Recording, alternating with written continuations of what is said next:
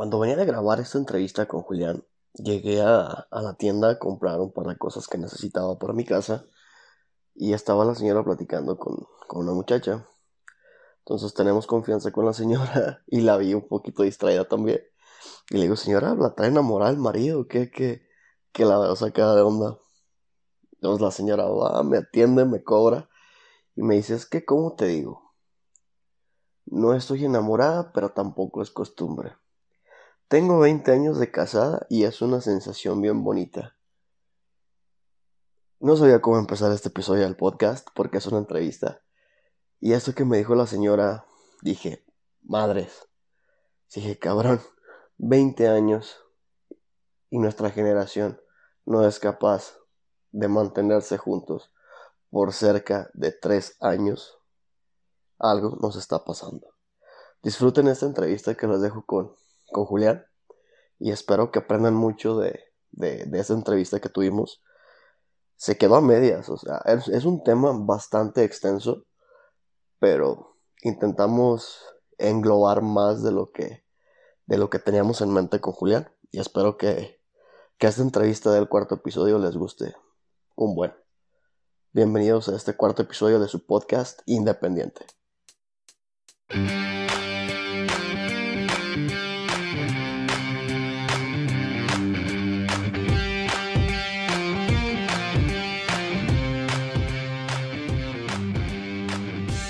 Imagina un podcast en el que puedas hablar de lo que piensas, de lo que sientes y de lo que quieres, donde puedas expresarte sin censura, sin ser juzgado ni criticado. Un espacio donde puedas contar tu historia y nadie te juzgue por ello. Aquí hablaremos de todo aquello a lo que todos muchas veces tenemos miedo de hablar. Pienso que si nos entendemos como sociedad, podemos crecer todos juntos. Bienvenidos a Independiente. Yo soy Pato y seré tu anfitrión.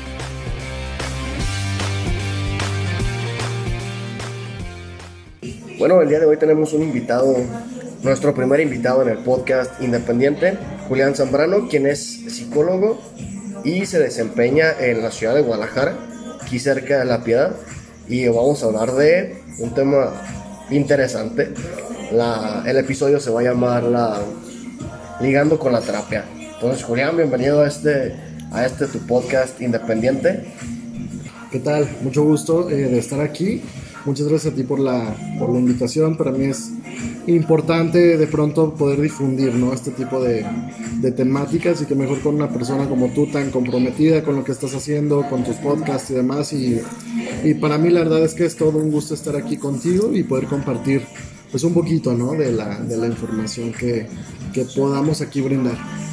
Muy bien, Julián. Pues como ya les adelanté un poquito, Julián es, psicólogo en, la ciudad de Guadalajara. Él, se, se, desenvuelve en la ciudad de Guadalajara, tanto como una metrópoli, un poquito más grande de aquí, de, donde nosotros somos originarios, tanto él como yo.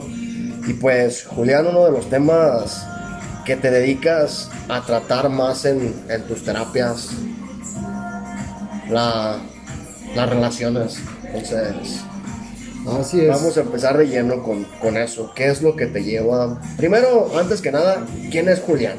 Platícame un poquito de ti. ¿Quién es Julián para que la gente conozca quién es Julián? Bien, bien, pues como ya lo mencionaste, soy psicólogo, tengo una licenciatura en psicología y tiempo después hice una maestría en psicoterapia cognitivo-conductual, que justamente es en lo que me vengo desempeñando ¿no? actualmente. Pero bueno, más que, más que nada, si te hablo de la de Julián como profesionista, creo que soy una persona pues muy comprometida, ¿no? Con, con todo lo referente a la psicología, a la psicoterapia, a temas de salud mental y, y la verdad es que me llena mucho hacer este tipo de, de, aportes, ¿no? Entonces es por eso que te comento que es un gusto para mí pues, grande, enorme estar compartiendo un poquito de esto contigo y pues bueno, eso creo que es Julián. Una persona apasionada por lo que hace, eh, que disfruta mucho lo que, lo que se desempeña y y que definitivamente la psicología es lo que me llena. Muy bien, Julián. Este, pues ya lo hablamos, ¿no? Uno de tus principales fuertes en cuestión psicológica son, son las relaciones. ¿Por qué escogiste este tema de las relaciones? Ok. Mira, al principio de mi, de mi práctica ya como psicoterapeuta, me empecé justamente a dar cuenta que eh, los temas de pareja, conflictos de pareja y demás, eran algo muy común en la consulta. Entonces llegaba una persona a consulta o incluso una pareja y pues obviamente a, solucionar, ¿no? O a tratar de, remediar un poquito este tipo de los, de los problemas que se dan en las parejas. Entonces yo empecé a documentarme un poquito más, a estudiar más, a prepararme más en estos temas y hasta que llegó el punto donde, pues sí, efectivamente como que me hice a una persona muy interesada en el tema de las relaciones de pareja. Ahorita ya he realizado algunos talleres eh, que tienen que ver con rupturas de pareja, por ejemplo, con las etapas de una relación de pareja y demás. Entonces, la verdad es que yo creo que algo que, que ha existido, existe y seguramente va a seguir existiendo mucho tiempo es el tema de una relación de pareja, ¿no? Entonces, creo que mi interés va mucho por, por ahí, por ese por este lado de que es un tema muy, muy actual y aparte, pues toda relación humana para mí siempre se me, siempre lo he dicho, se me hace algo muy interesante. Sí, no, como lo dicen, aunque suene feo, somos animales sociales por naturaleza. Entonces estamos obligados a relacionarnos de una manera u otra con otras personas. Tocas ahorita el tema de, de las relaciones y de que siempre va a haber conflictos y todo este rollo. Actualmente hay un tema muy, muy de moda que, que son los, los, famosos temas del fuckboy, que tanto es como hombres como mujeres. Pero el tema fuckboy se escucha bonito. Vamos a, a, ponerle el término que yo utilizo, que es el término cucaracho. Que es un cucaracho, que es una persona que busca sacar provecho de otras personas, que no se interesa en los sentimientos, en cómo se siente otra persona. ¿Por qué crees que actualmente todos nos hayamos cerrado a, a mantener una relación sentimental y haya habido un, un surgimiento en masa de, de, este tipo de personas, de estos cucarachos. Ok. Mira, yo creo que algo que, que sin duda está pasando en la actualidad es el, tema de que las relaciones ya no se toman en serio. ¿sí? Ya es algo, tú, tú lo platicas, tú lo comentas con cualquier persona ya más grande, ¿sí? personas 50 años hacia arriba y te van a decir es que los jóvenes de ahora ya no se quieren comprometer, ya no se quieren casar, ya no quieren tener hijos, ¿no? Entonces, creo que gran parte de, de, este término, ¿no? Que estamos utilizando aquí es que justamente es o va muy de la mano con que las, las relaciones de, de, pareja están como que perdiendo mucha mucha fuerza, ¿no? Mucho mucho el interés, entonces las personas cada vez quieren algo como más fácil de encontrar o relaciones sexuales express sin involucrarse sentimentalmente con una persona, cuando tú te remontas años atrás y muchas personas antes de tener relaciones sexuales con alguien se la pensaban dos veces, ¿no? Sí, sí, sí. Y ahora tú en el, en el mundo actual te das cuenta que aplicaciones este, como Tinder te permiten tener un acceso rápido y aparte las redes sociales, ¿no? Realmente son como muchos factores que van, que, que, de alguna manera van predisponiendo a que las relaciones sean o se presten a ser de este, de este tipo, ¿no? Muy fugaces y que justamente este tipo de personas pues realmente no, no tienen el interés genuino por, por establecer, establecer una relación de pareja, entonces como eh, te utilizo, te saco provecho, hago algo contigo y me despido, ¿no? Y ya no vuelves a saber nada. Entonces creo que es, es esta parte como multifactorial desde redes sociales, siglo XXI, ¿no? Ma mayor libertad en cuanto a muchas cosas y que realmente tenemos miedo a los vínculos más, más estrechos. No, y de hecho, pues la tecnología es un arma de dos filos, ya mencionas Tinder y un sinfín de, de aplicaciones que existen, incluso creo que Facebook ya también implementó un algoritmo para, para buscarte un ligue, ¿no? Entonces, actualmente estoy leyendo yo un libro que me crea mucha resistencia, por eso lo estoy leyendo muy, muy a pausa. Uh -huh. Se llama The Truth About Men, la verdad acerca de los hombres, de Devon Franklin. Y menciona que el 80% de, de las personas, el, perdón, el 80% de las relaciones fracasan por culpa de los hombres. ¿Qué tanto concuerdas con esto? Para empezar esa pregunta y después te voy desglosando lo que he leído del libro y que, y que voy viendo, uh -huh. pero para empezar, el 80% de las relaciones fracasan por culpa de los hombres. Ok. Mira, yo, yo siempre he sido como... Uh, muy equitativo, ¿no? En este tema de las relaciones. De pronto, pues a consulta llegan, como te mencionaba, parejas a, terapia de parejas y te das cuenta que realmente no es algo tan cierto, ¿no? Este tema de que los hombres siempre tienen como mayor responsabilidad en cuanto a, a este tema, sino que también las mujeres pueden contribuir, ¿no? Entonces no estoy diciendo que que las mujeres tengan toda la culpa y los hombres nada, y tampoco digo los hombres tienen toda la culpa y las mujeres nada. Creo que depende mucho de la relación en sí que se genera, ¿no? Entonces, así como no podemos generalizar eh, las personas que padecen depresión, por ejemplo, no podemos generalizar tampoco este tipo de, datos que a veces se nos dan en, libros, en, en revistas y demás, como que como que quieren ser muy, muy incluso de atacar a un sexo, ¿no? Como que el hombre siempre tiene la culpa o la mujer siempre tiene la culpa. Entonces creo que, creo que no es tanto como una, una regla o una, una ley general, sino que va a depender mucho del contexto. Ok, ahí después ya conforme vas avanzando en el libro te va explicando algunas cosas en el punto en el que yo voy. Entonces, mencionaba que el hombre en sí tiene un aspecto en el que siempre tiene hambre de más. Siempre tiene hambre de más, siempre quiere más, siempre quiere más. Llámese dinero, llámese trabajo, llámese sexo, llámese cualquier cosa. Entonces, este, esta hambre de más, Devon Franklin la nombra como un perro. Entonces vamos a nombrar esta cosa que nos hace querer más y más como un perro. Entonces ya es donde, donde se, se generaliza, ¿no? Donde ya es no únicamente el hombre es quien se equivoca, sino también la mujer, porque tanto hombres como mujeres tenemos ese perro, vamos a denominarlo ese perro interior, que lo menciona él, que si tú al perro lo alimentas y lo alimentas y lo alimentas y le das y le das, lo vas a tener calmado. Pero llega un punto en el que si tú lo sacas a pasear al perro y no lo alimentas, el perro va a apresar y va a atacar a cualquier persona. Ok. Pues fíjate que es muy buena, muy buena la manera en la que lo, lo, lo compartes. Eh, yo creo que sí, definitivamente el hombre siempre ha sido como... Mm, pues ahora sí, esta, esta parte donde buscas la superación, buscas el mejorar día con día y esta, esta hambre, ¿no? Como de querer tener más y más y más. Y de pronto, si lo vemos hasta desde un contexto histórico, ¿no? Remontarnos a a épocas muy, muy pasadas donde el hombre pues justamente se encargaba de esta parte de cazar, ¿no? De proveer a la familia y la mujer jugaba un rol como más pasivo. Más hogar, más hogar. Exacto, más de hogar y demás. Entonces definitivamente pues sí, yo creo que en la actualidad podemos ver que, que, sí efectivamente el hombre como que busca más esta parte. También tiene mucho que ver con, con, la parte donde la mujer pues se veía muy restringida a muchas cosas, como a votar, a trabajar, a estudiar. Entonces, socialmente creo que la mujer ha estado como muy oprimida en ese, en ese sentido.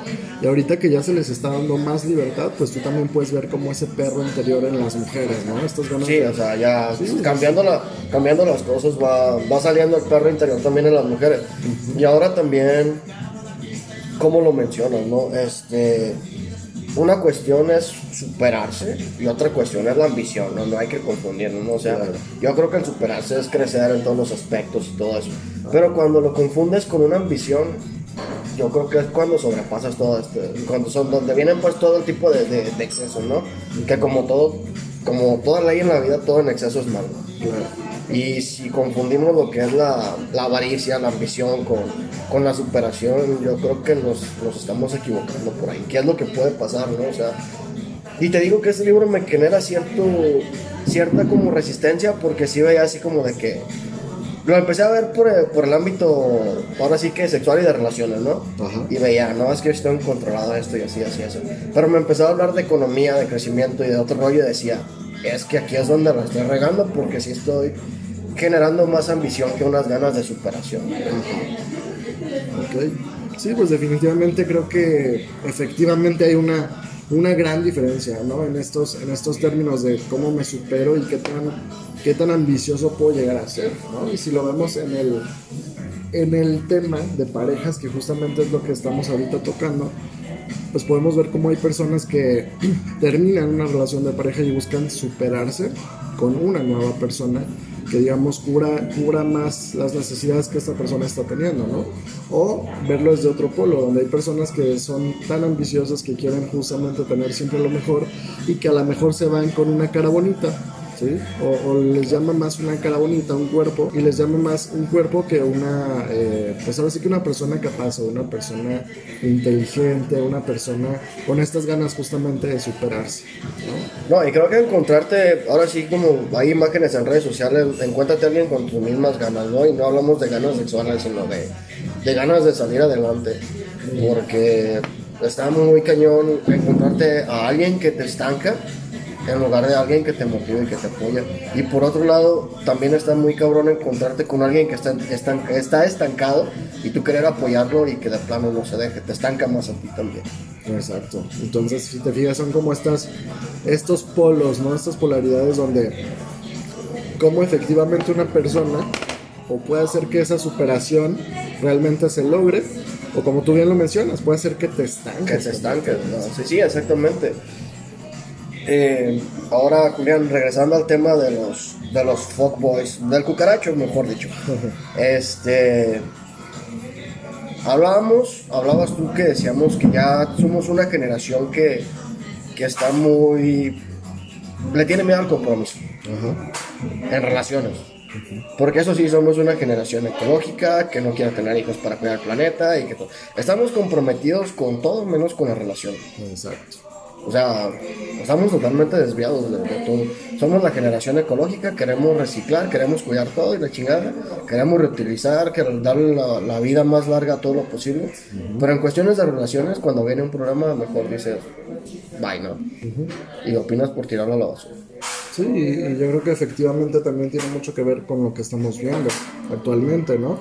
Yo por ahí estaba en alguna reunión con algunos colegas hace unas tres semanas y estaban comentando, la verdad es que no tengo el, el dato exacto, pero de un estado de la República donde ya los divorcios estaban superando o habían superado a los matrimonios.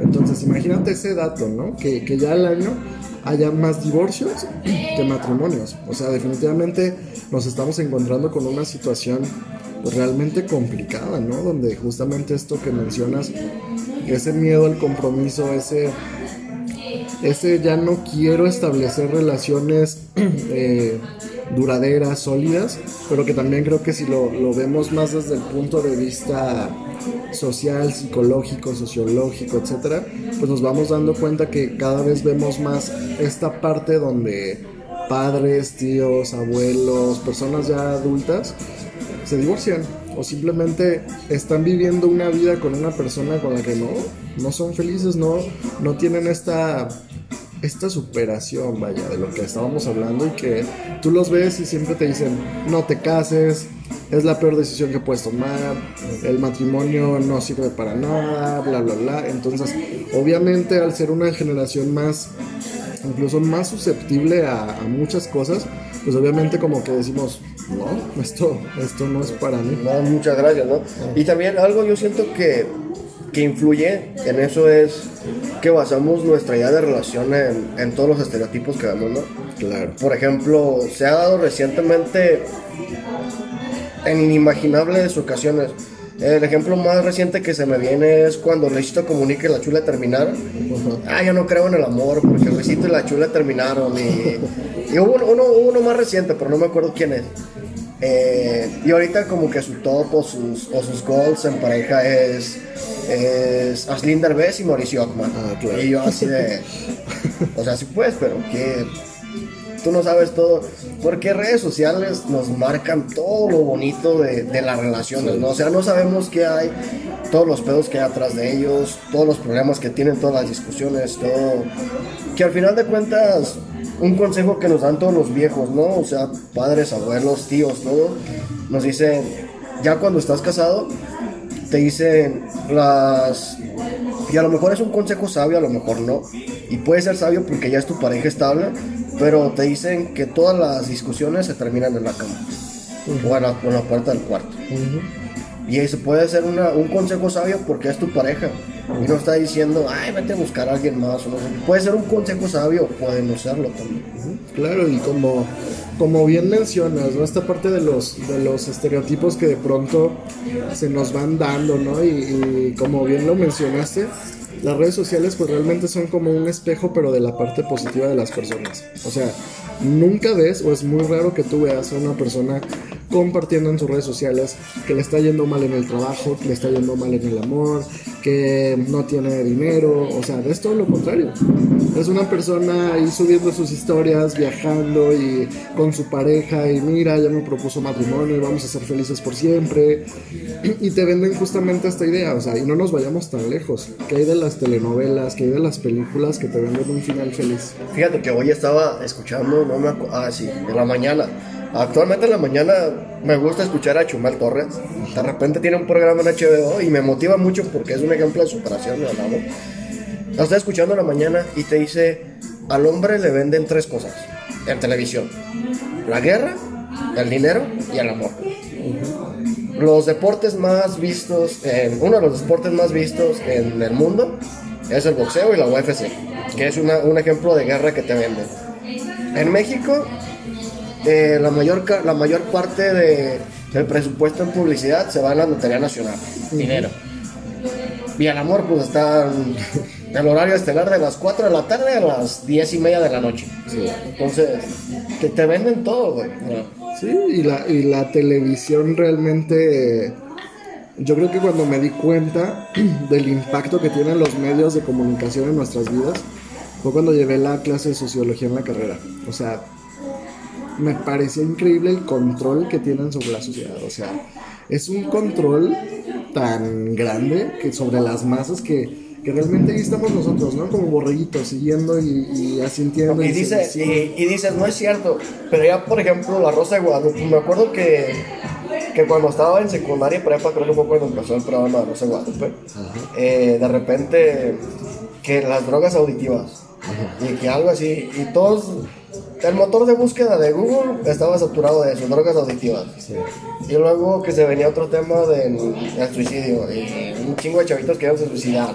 Hubo un tiempo que se puso de que te ahorcaban hasta, quedabas, hasta que quedabas inconsciente. Y también como 3, 4 muertos por lo mismo. Y es lo que dices tú, ¿no? O sea, ¿qué tanto control tienen los medios de comunicación sobre nosotros? ¿Qué tanto influencian sobre nosotros? Ahora también las redes sociales se están comiendo los medios de comunicación. Sí, totalmente pero tampoco, digamos, pues es como todo, ¿no? La libre expresión.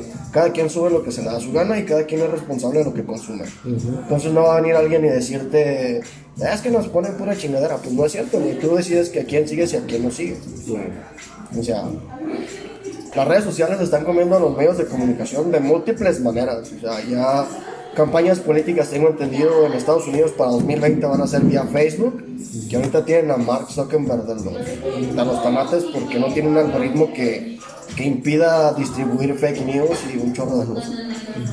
Pero regresando al tema, sí es algo que controla las relaciones de pareja en las redes sociales. Sí es algo que crea mucha controversia entre parejas en las redes sociales. Sí, totalmente. Ahorita, eh, por ejemplo, te hablo de algunos pacientes, ¿no? Que de pronto dicen, es que me dio muchísimo coraje cuando mi novio o mi novia le dio me encanta a la foto de un fulanito de una fulanita, ¿no? Y tú dices, ¿es en serio que un me encanta? es una reacción, pero te pones a analizar todo lo que hay detrás y, y de pronto, yo a veces les, o sea, siempre les pregunto, ¿no? Oye, ¿para ti qué, qué significa el me encanta o qué representa, ¿no?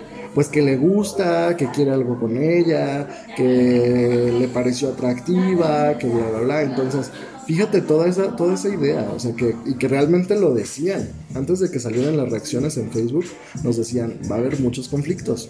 Y, justamente los hubo. No, o sea, imagínate, o sea, pones tú ese ejemplo. Lo que a otro chavo le dé me encanta a tu, a tu chava de Facebook. Pero, güey, ¿cuántos me encanta no das tú como vato también, güey? Exacto. Y en Instagram también. Ya, ¿cuántos, cuántos likes, cuántos follow no das en, por ver, ahora sí por ver nalgas y chichis en Instagram? O sea, volvemos a lo que sea es equitativo, ¿no? O sea, Exacto. si lo vas a hacer, lo vas a aguantar. Exacto, y que, y que justamente viene esta parte de me gusta hacerlo, pero no me gusta que me lo hagan. Está exacto. Todos, todos tenemos esa parte, ¿no? O sea, yo sí lo puedo hacer por esto, esto, esto, pero tú no lo puedes hacer por respeto a mí.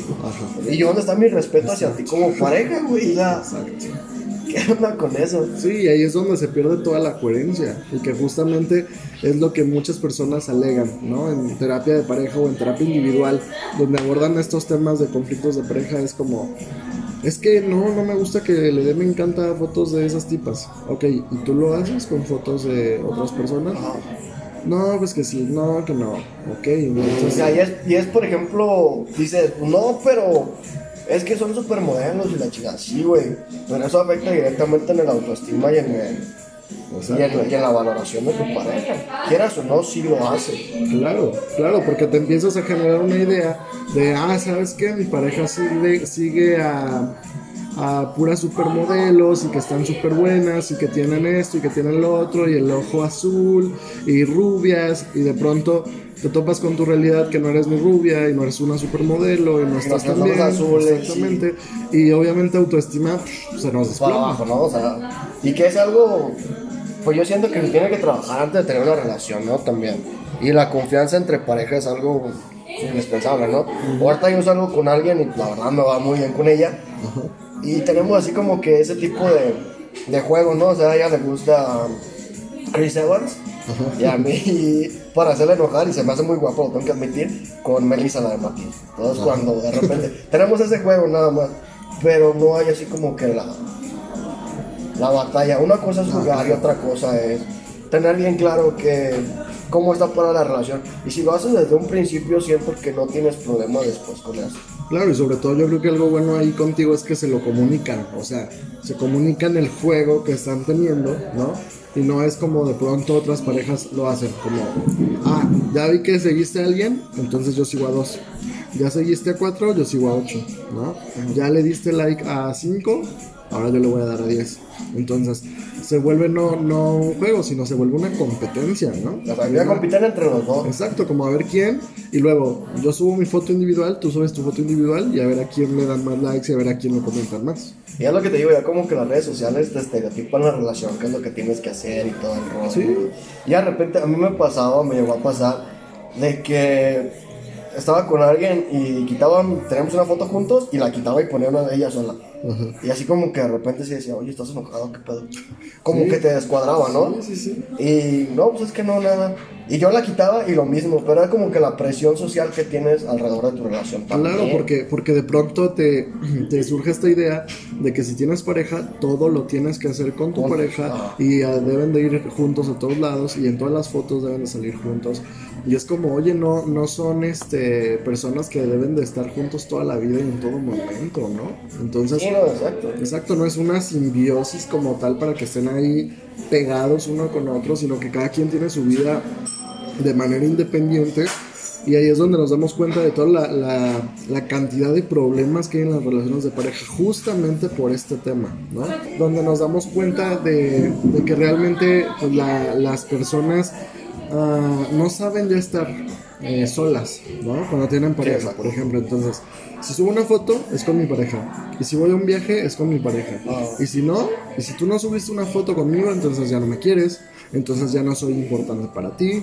Entonces estás enojada, estás enojado, ya no me quieres, ya no me vas a buscar, bla, bla, bla. No. No, es exactamente también lo que te decía, ¿no? No por, no por buscar culpables, pero ya es también una presión social que te ejercen. O sea, es una presión que te, que te ejercen terceros de que, por ejemplo, quitas tú cambia la foto de perfil y ya fulanito, oye, ya no andas con esto. Sí. Sí, ¿por qué? Ese cambió su foto de perfil y ya no están juntos. Es como que te quedas. Ajá. Oye, entonces, que no andamos o si andamos o qué onda. Pero ya no es porque haya problemas entre ustedes, sino también se mete un tercero. Yo siento que es algo que está muy mal visto. Claro, claro, y que, y que bien lo dices, realmente incluso es una, ya se volvió hasta una, una parte muy importante y muy curiosa de cuando tú terminas una relación de pareja, empiezas a borrar todas tus fotos con tu pareja, todos los mensajes y demás, y la gente automáticamente ya se dio cuenta que ya no de que tronaron, ¿no? Entonces, fíjate a qué grado llegamos, donde ya una simple borrar las fotos ya le indicó a todo mundo que esa relación entre tú y la otra persona se terminó. Sí, están muy cabrones. De, de hecho, había escuchado hace unos días, no, ya hace unos días, no, hace unas semanas, yo creo, otro podcast que se llama El Frasco con Mau, con Mau Nieto, con Román Torres, el vocalista de Matiz, y con Alex, con Alex Stretch. Y hablaba justamente de eso, que tenía, él todavía tenía fotos en Instagram con su ex. Y le preguntaban, ¿por qué no las borra? Y dice, es que son gratos momentos que tuve con ella. Claro. Que no es que nos estemos besando y así, pero son gratos momentos. Eso ya, güey, yo sí lo escuché y dije, no mames, qué maduro. Sí. Y el día de hoy tuve una conversación con la chava que estoy saliendo, ella todavía tenía como que fotos con, con su ex. Y sí le dije, oye, me incomoda este rollo. Y me dice, sí, a mí también, porque ya la estaba por borrar.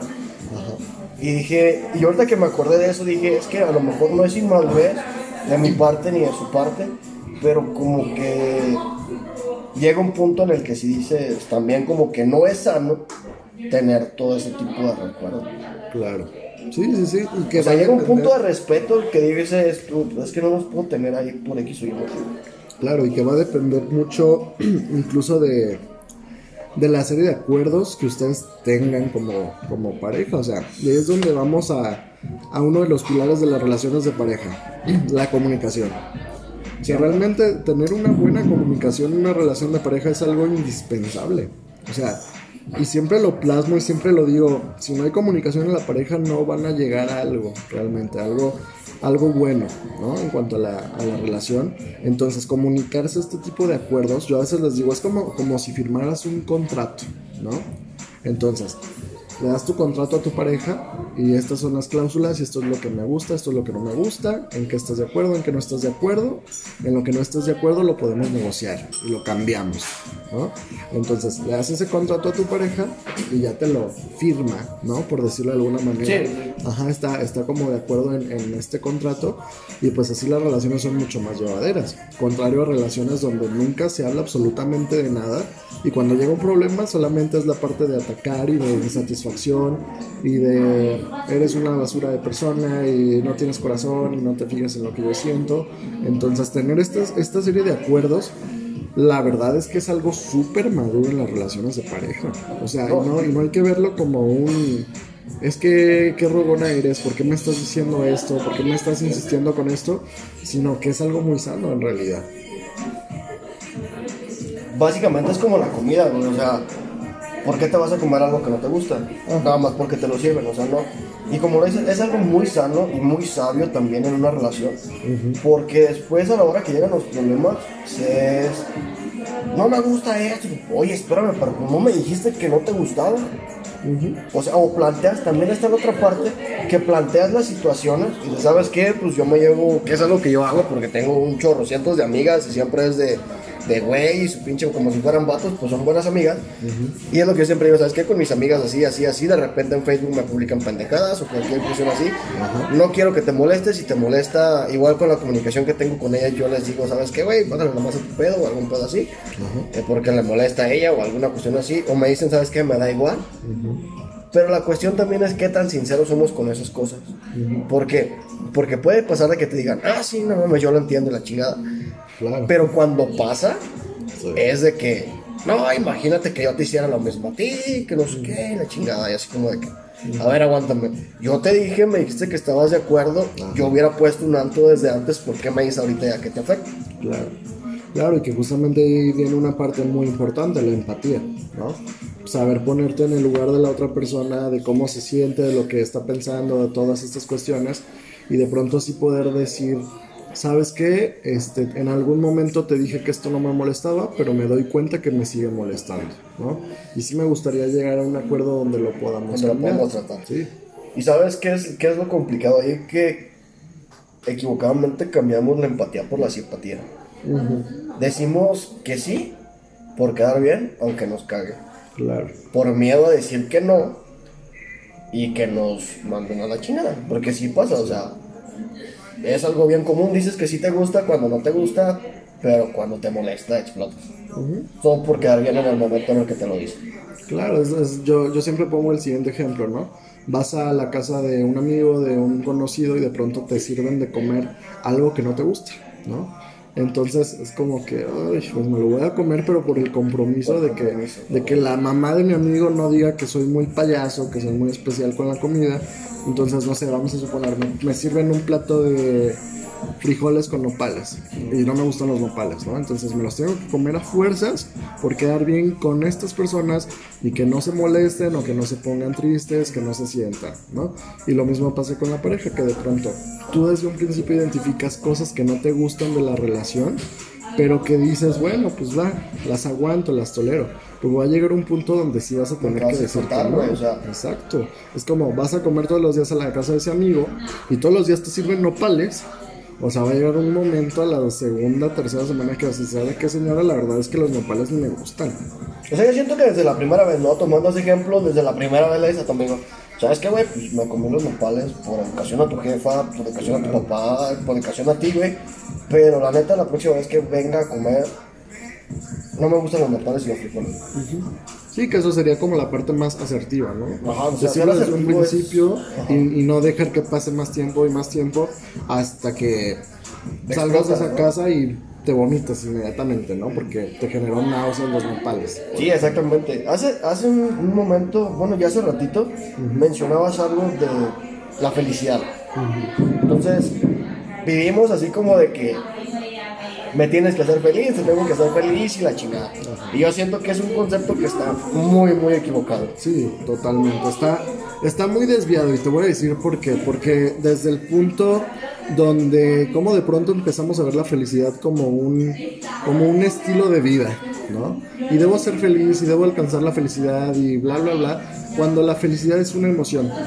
Al igual que lo es el miedo, al igual que eh, la tristeza, que el enojo, que el asco, son, es una emoción la felicidad. Entonces, yo en un momento dado me puede pasar una situación que me genere esta emoción de felicidad, pero después me hablan y me dicen que me van a correr de mi trabajo y pues ya se me quita la felicidad, ¿no? Obviamente.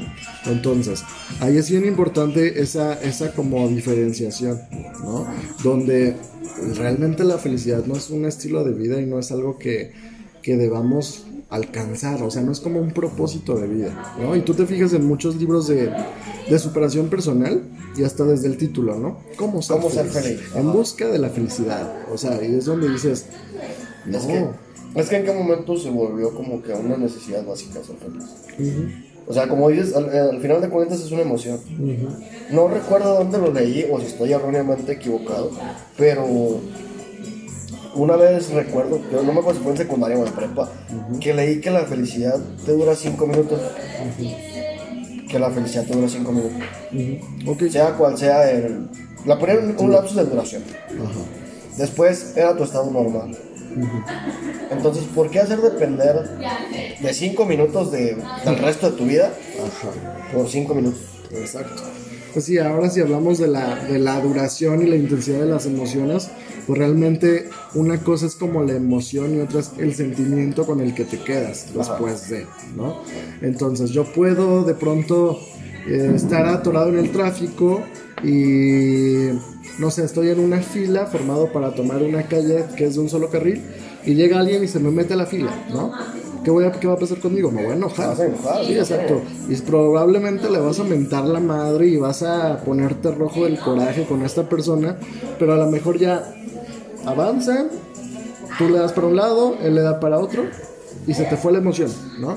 Y ya te pusiste a pensar en, sí, mañana son los 15 años de mi hija y tengo que ir a ver los otros detalles y ahora cambias a otra emoción, ¿no? Y ahora ya es como preocupación, ya es como el estrés de la fiesta y todo esto, entonces realmente el ser humano está cambiando constantemente de emociones, de sentimientos, de estado de, de- de ánimo, o sea, somos muy, muy cambiantes en este aspecto, entonces estoy de acuerdo contigo en que no debemos encajar o, o no debemos hacer que, que la emoción, sea cual sea, sea felicidad, sea enojo, sea miedo, nos va a hacer muy eh, perpetuo, que va a durar durante, Ah, durante- toda la vida, ¿no? Exacto.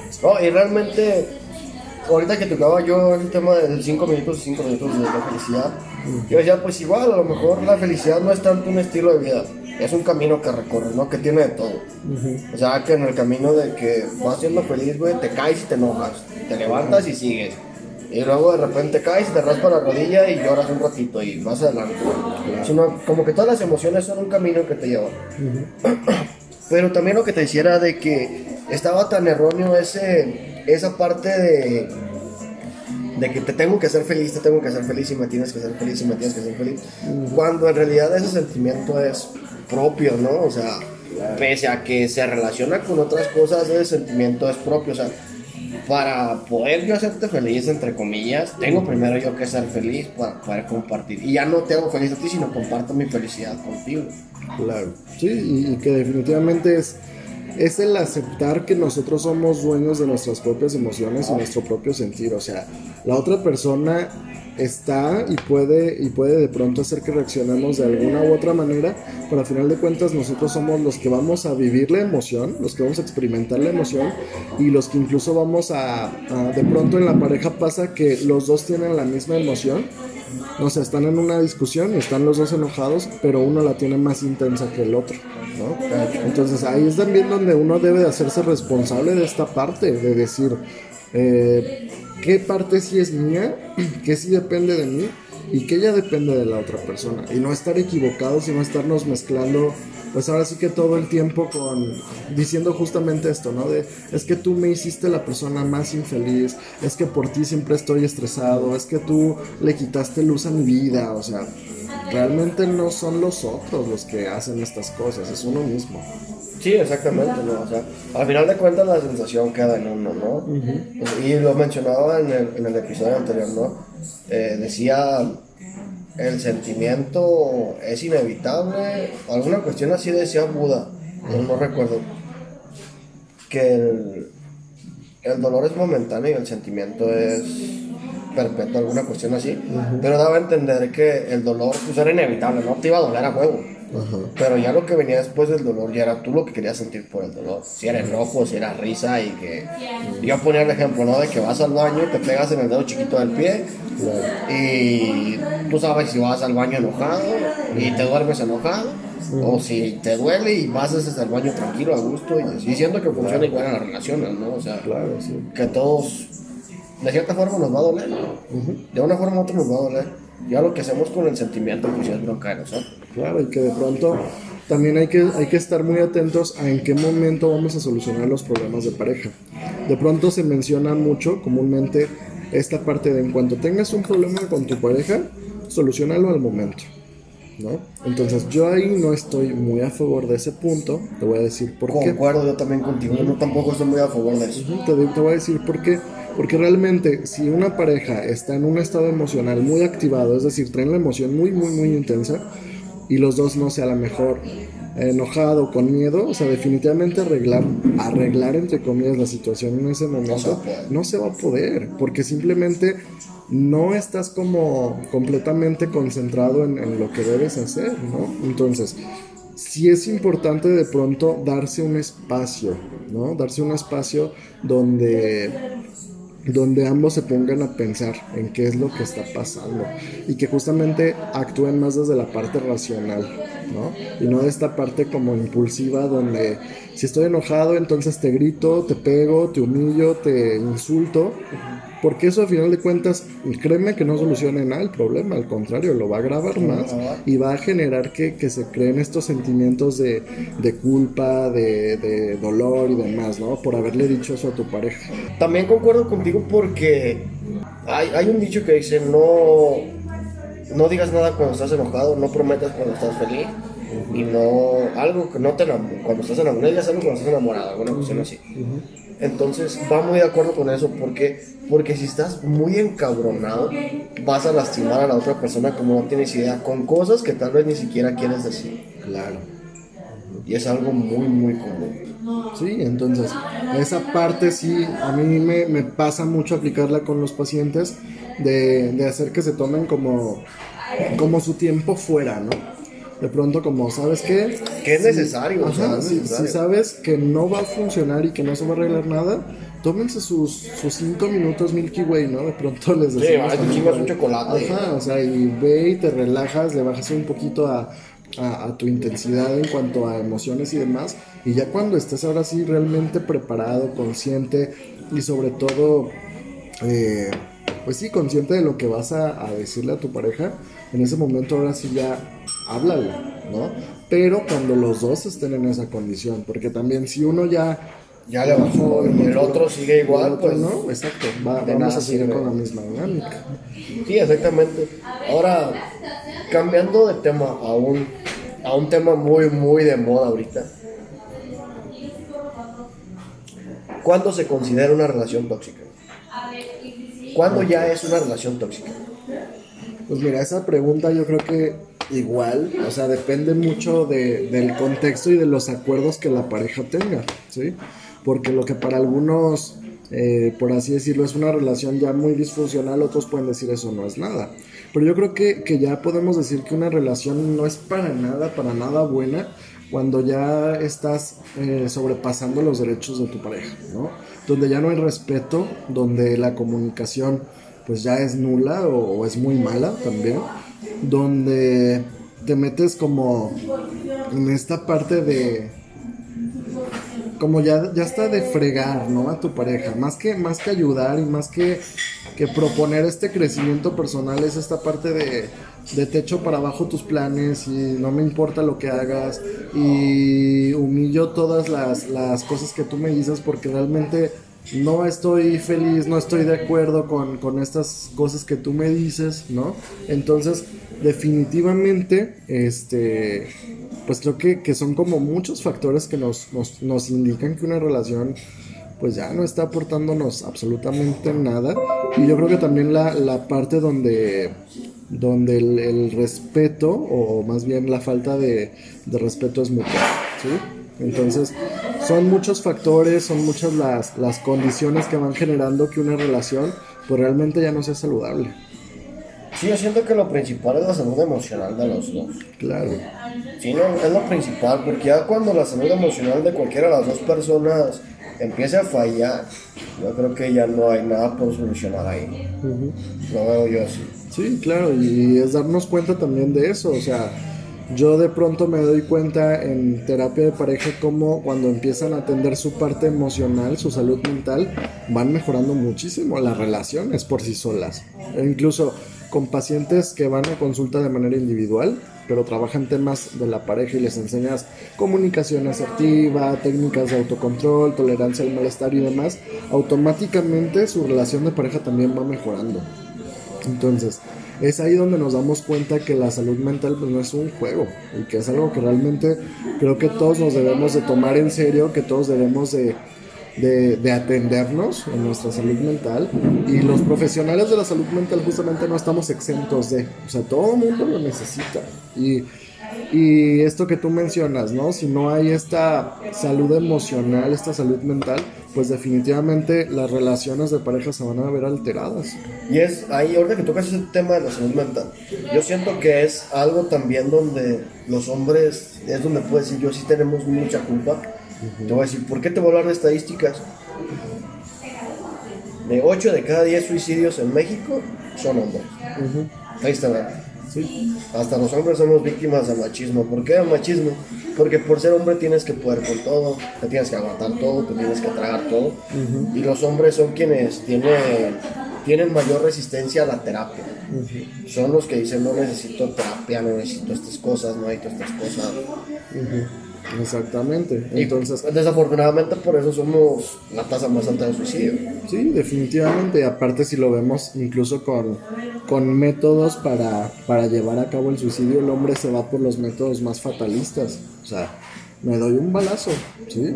Y la mujer generalmente es más cuidadosa en este tema, en, en- en la cuestión de la mujer mejor se corta, se toma pastillas o utiliza métodos pues que no son tan, tan agresivos y el hombre incluso por su misma impulsividad es como que, ah, pues yo me doy el balazo en la cabeza y punto, o yo me subo al edificio del, del empresa y me aviento, aviento y la mujer generalmente se la piensa más en ese O tipo incluso de también cosas. se ahorca porque la mayor parte de, de suicidio en hombre es por estrangulamiento. Ujú.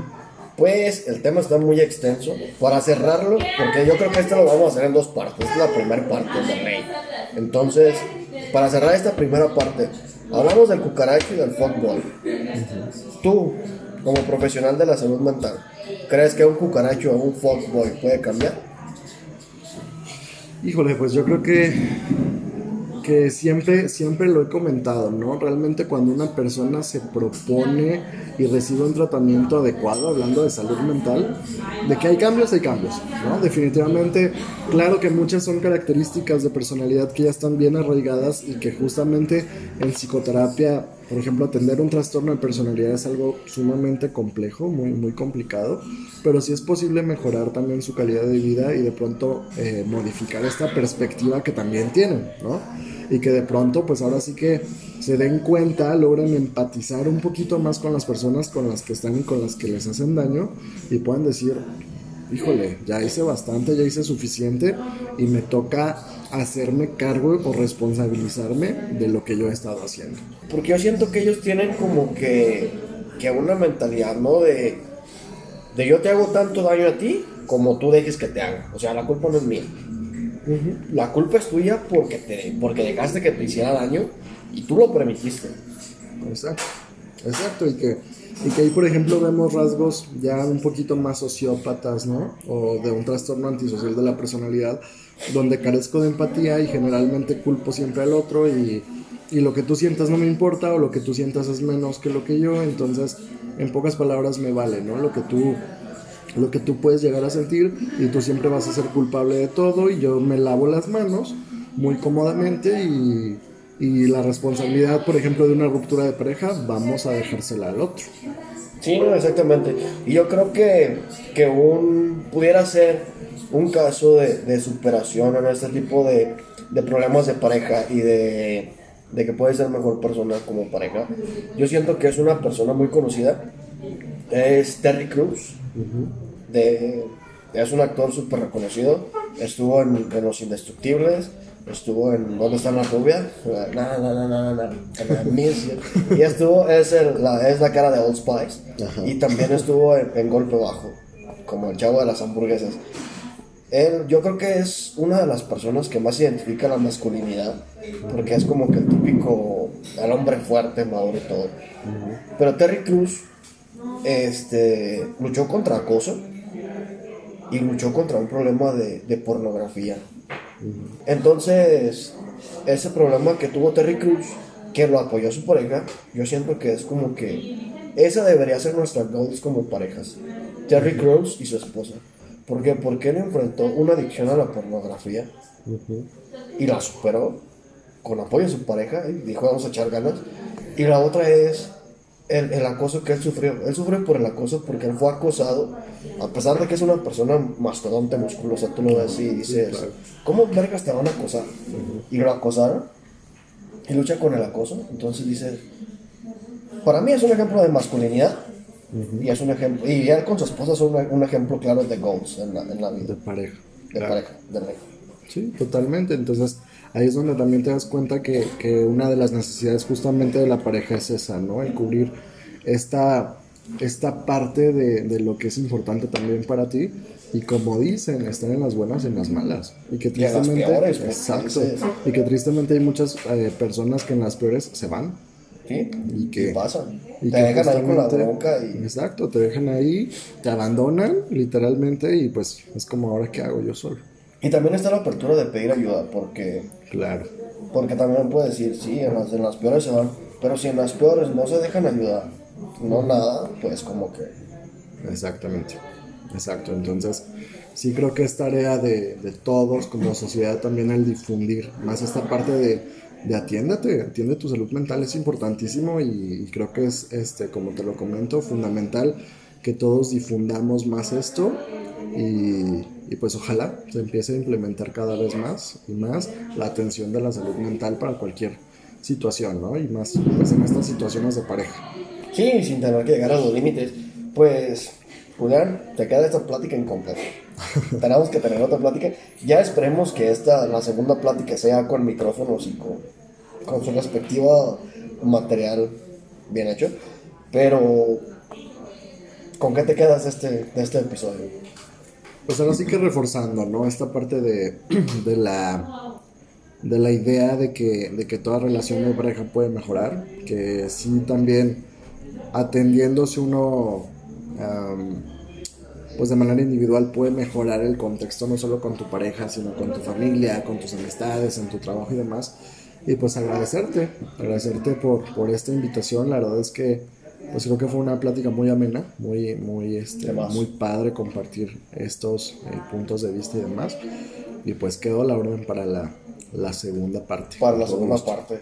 Yo con este episodio me quedo con, con muchas cosas que, nos, que platicamos, sobre todo la cuestión de comunicación, emociones y muchas cosas que se van conmigo. y, pues invitadísimo, Julián, las, la siguiente vez, digo, espero que sea con micrófonos y sin, y sin tantos contratiempos pero pues esperamos que el siguiente episodio termine porque nos quedamos con mucho, mucha, mucha plática y mucho material para, para cómo te podemos encontrar en Instagram y en Facebook. Ok, en Facebook tengo mi página como psicólogo Julián Zambrano y en Instagram me encuentran como soy Julián Zambrano. Entonces por ahí subo también material interesante todos los días y actualizándolo. Sí, sí, sí. Sí, mucho. De repente sí me meto a tus redes sociales y de repente hay temas que, que están muy buenos que ni siquiera te esperabas. También tienes la, la facilidad de que, ofrece, de que ofreces terapia en línea. Así es, exacto. Entonces, pues ahí mismo en mi página pueden escribirme este, un mensajito y demás y ya nos ponemos de acuerdo porque también es importante pues brindar atención incluso a personas que por el trabajo, por la distancia y demás no pueden acudir de manera presencial. En línea también se puede brindar pues este servicio, ¿no? Yo siento que ya por, por cuestiones de tiempo y otras cosas ya no, no, se, puede, no se puede justificar. Es que no tengo tiempo, es que ya la tecnología te da muchas, muchas muchas opciones, ¿no? Para que lo hagas tu salud mental. Exactamente, y pues la, la, terapia en línea es una opción muy importante. Y, y, pues como te comento, creo que sin duda ya no es un pretexto el, decir, eh, pues no puedo, no tengo tiempo, no la distancia me queda lejos. Y creo que es una, una, estrategia que cada vez más terapeutas están implementando, ¿no? Claro que también de pronto hay situaciones que para mí digo no es posible atenderlo de manera de una consulta en línea, es mucho mejor presencial. Y si la persona está en Tijuana, en Monterrey o en X estado, es como, ¿sabes qué? Te voy a buscar un terapeuta para que acudas de manera presencial o un tratamiento psiquiátrico en caso de ser necesario, ¿no? Entonces, también es importante reconocer como los límites y decir hasta dónde sí puedo y hasta dónde ya no. De cierta forma es importante tener como que bien claro este rollo de, de estas de tener bien en claro cuándo sí se puede, cuándo no se puede, y que ya el tiempo ya es un pretexto, o sea, ponerle pretextos a la salud mental en esos tiempos ya no. Sí, ya definitivamente no, y, y nada de que me da vergüenza ir a terapia y qué oso que me vean que voy a terapia, porque realmente, pues ya. O decían las, las protagonistas del, del, podcast se regalan dudas, ¿no? Ya es canasta básica la terapia, es leche, huevos y terapia. terapia psicológica, sí. Porque si lo necesitamos, de una manera u otra lo necesitamos. Sí, sí, entonces pues me da gusto que, que, estén promoviendo y sobre todo tú también que sé que estás como muy muy dedicado en este tema de, de apoyar la terapia psicológica y qué padre que, que, lo hagas y que lo transmitas a, a las personas que te escuchamos, ¿no? Sí, no, porque lo digo, o sea, esto no es no es una terapia, no se asimila a una terapia, nunca se va a asimilar a una terapia. Te va a ayudar a que te hablas con, con un terapeuta, ¿no? Que te ayudes con un terapeuta y te va a ayudar mucho. Entonces, a mí en el podcast lo pueden encontrar como In The Podcast en, en Instagram y en Facebook lo pueden encontrar, encontrar como Podcast Independiente. Entonces, pues ya nos quedamos a medias por falta de tiempo. Entonces, queda la invitación abierta y pues yo creo que en vacaciones nos ponemos de acuerdo para grabar. Yo creo que es más viable grabarlo en vacaciones para, para aterrizarlo bien lo que, lo, que nos faltó por ahí. Muy bien, con gusto. Entonces, al pendiente. Muy bien, Julián. Entonces seguimos al pendiente. Igual sigan a Julián en sus redes sociales. Es en Facebook como psicólogo Julián Zambrano y en Instagram como soy Julián Zambrano. Y a mí me encuentran como In The Podcast en Instagram y en redes sociales como Facebook me encuentran como Podcast Independiente. Entonces, Recuerda que la vida es más bonita, más sencilla, más chingona cuando eres independiente y cuando vas a terapia. Así es.